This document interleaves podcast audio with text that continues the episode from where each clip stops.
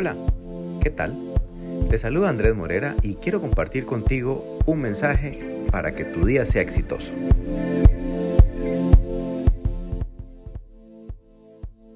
Y es por eso que 1 Corintios 1.4 dice, Siempre doy gracias a Dios por ustedes, pues Él, en Cristo Jesús, les ha dado su gracia.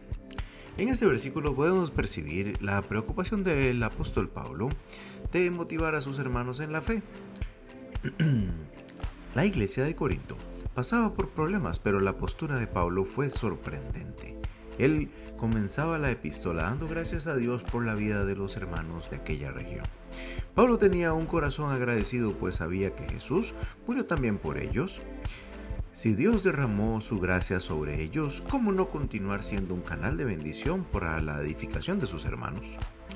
El apóstol comprendía que toda buena semilla necesita cuidados. Debe ser regada y podada para que dé fruto.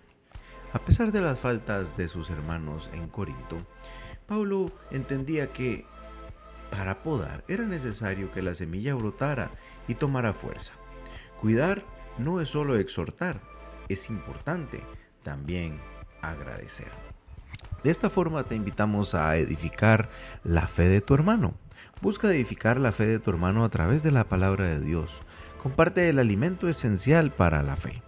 Exhorta cuando sea necesario, pero regocíjate también en las victorias de tu hermano. Dedica un tiempo de tu día para interceder por tus hermanos en la fe. Eso será de beneficio tanto para ellos como para ti.